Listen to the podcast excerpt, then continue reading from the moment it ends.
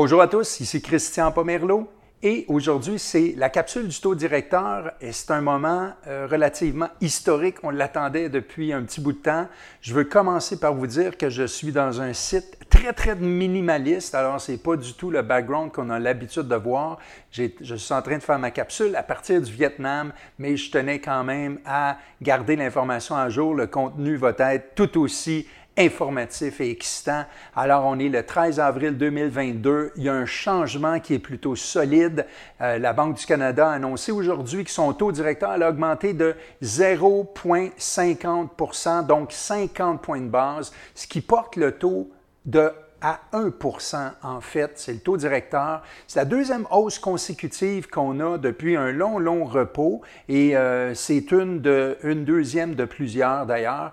Alors, euh, pour ceux qui s'y connaissent, le taux d'escompte des banques pour euh, le taux d'intérêt à un jour est à 1,25 et le taux de rémunération des dépôts est maintenant passé à 1 alors, au niveau de la Banque du Canada, c'est la fin du réinvestissement fédéral, puis c'est surtout le début d'un resserrement quantitatif, quantitatif puis pourquoi la hausse? On s'en attendait quand même, là, mais c'est vraiment un contrôle sur l'inflation.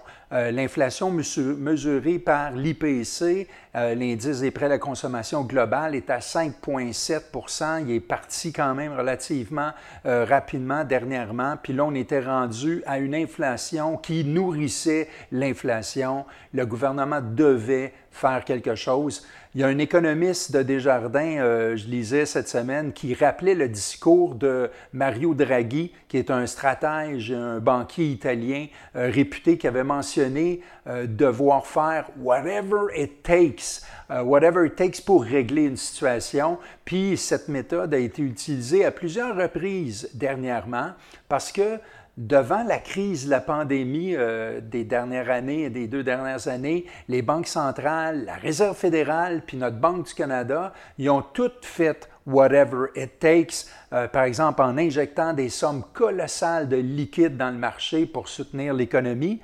Puis maintenant, ben, c'est un petit peu plus la panique euh, par rapport à l'inflation. Ces mêmes banques vont faire encore la même chose, whatever it takes, pour contrer l'inflation qui est partie au galop. Euh, il faut donc s'attendre à des hausses multiples de taux directeurs en 2022 et possiblement quelques-unes aussi en 2023. Alors, si on regarde globalement dans le monde, euh, les perspectives d'une amélioration du conflit en Ukraine, euh, sont faibles en ce moment encore. Alors, ce n'est pas porteur énormément de bonnes nouvelles. Euh, il y a un impact majeur sur la hausse des prix des matières premières et évidemment le pétrole. Alors, les pays de, de, la zone euro vont souffrir de plus en plus, les pays émergents aussi. Il y a des pays importateurs de matières matières premières comme le Japon, euh, l'Inde, la Chine qui subissent des conséquences dévastatrices. Déjà que la Chine est aux prises avec son grand défi de COVID et, son, euh, son, règlement de COVID-0. Euh, en plus de ça, il se relève d'une crise immobilière assez importante. Alors, ça a une répercussion mondiale. Quand on regarde nos voisins aux États-Unis, euh, la dernière réunion de la politique monétaire américaine, puis les opinions des grands joueurs politiques et bancaires ont clairement établi un plan de hausse de taux directeur en 2022.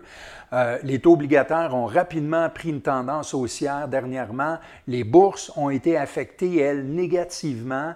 Euh, puis, encore une fois, la continuité de la guerre en Ukraine, ça alimente le pessimisme des investisseurs. Fait que tout ça là, crée un rôle assez important en macroéconomie puis sur l'inflation.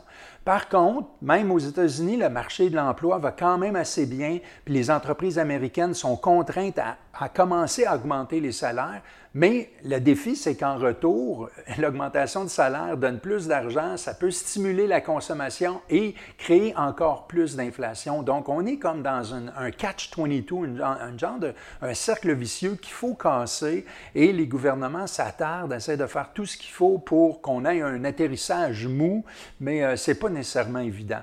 L'une des mesures qui est utilisée par le président américain euh, la semaine passée était de débloquer un tiers un tiers de sa réserve stratégique de pétrole dans le but d'atténuer l'inflation via le canal du prix de l'énergie. euh, les ravages de la guerre sur l'approvisionnement en produits pétroliers ont un impact majeur, puis en ce moment, les pays de l'OPEC ont de la difficulté euh, à réagir. Biden envisage même de lever les sanctions contre le régime hostile du Venezuela en échange d'une hausse en approvisionnement euh, de pétrole. C'est ça que je vous disais tantôt, whatever it takes, c'est de là qu'on prenait cette source-là. Euh, une hausse de 50 points de base est prévisible pour les États-Unis aussi à partir du 4 mai prochain et certainement plusieurs autres par la suite. Au Canada, la grande nouvelle qui a marqué les derniers jours a été vraiment le dévoilement du budget fédéral de 2022 par la ministre des Finances, euh, Chrystia Freeland. Euh, le budget présente une réduction importante du déficit budgétaire fédéral sur les prochains 5-6 ans. Euh, c'est vraiment l'augmentation des revenus gouvernementaux et la faible progression des dépenses qui explique ce genre de perspective relativement positive. Euh, dans notre pays, nous autres, l'embauche est solide, le taux de chômage est maintenant établi autour de 5,3% Il n'a jamais été aussi bas depuis les 40 dernières années. Euh, le marché du commerce se porte quand même très bien, autant du côté des exportations que des importations.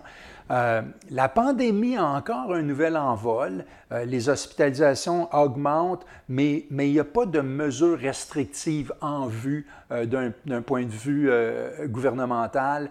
je pense que la population, l'économie est plus résiliente face à la situation. Donc, on surfe sur la vague.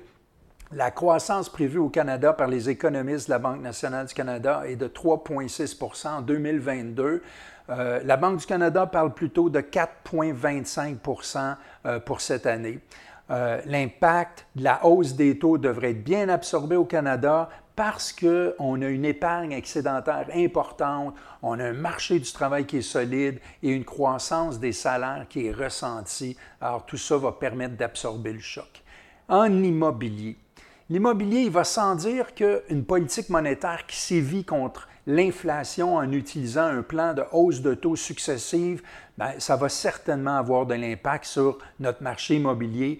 Les économistes prévoient une réduction de la valeur des actifs, puis possiblement un ralentissement euh, du marché. Euh, le coût d'emprunt actuel pour le marché immobilier résidentiel est revenu au niveau de 2010 la Banque du Canada va certainement surveiller ce, marché de, très près parce que la frénésie des deux dernières années dans le marché immobilier a considérablement fait augmenter l'endettement des ménages. C'est un marché qui est très sensible aux fluctuations des taux d'intérêt. Selon la Banque nationale, un taux directeur autour de 2% pourrait être assez pour calmer le marché, mais en le maintenant en santé. Euh, c'est possible qu'on ne voit pas trop de mouvement avec les taux obligataires du Canada, euh, ce qu'on appelle euh, amicalement les CMB en anglais. c'est un taux de base qui sert au coût des fonds pour plusieurs prêteurs en multilogement, en prêt assuré. mais dernièrement, le marché a déjà supporté un ajustement assez important pour au moins les trois derniers mois. Euh, alors peut-être qu'on verra moins de mouvements directs en, relation avec la hausse des taux de la Banque du Canada d'aujourd'hui. Mais plusieurs facteurs vont quand même peser dans la balance, euh, surtout la confiance des consommateurs, euh, la reprise économique et puis la balance entre l'offre et la demande, l'approvisionnement aussi. Ça va tout être des facteurs qui vont faire en sorte qu'on va voir dans les prochaines journées ou prochaines semaines comment vont réagir les obligations hypothécaires du Canada. Alors, j'espère que cette mise à jour vous a plu. N'hésitez pas à me contacter pour discuter de financement commercial, de financement multilogement, du nouveau programme en PH Select. Ça va me faire plaisir de jaser de tout ça avec vous. Je peux être joint au courriel christian.pomerlo à. Là-dessus, je vous dis une belle journée. Pour ceux qui s'intéressent, euh, mes sources pour faire cette capsule, c'est les études économiques de Desjardins dans la section Prévision des taux de détail et les nouvelles économiques. Euh, il y a les annonces et les communiqués de la Banque du Canada. Il y a le mensuel économique de la Banque nationale du Canada dans la section des marchés financiers. Alors, je vous souhaite une très belle journée.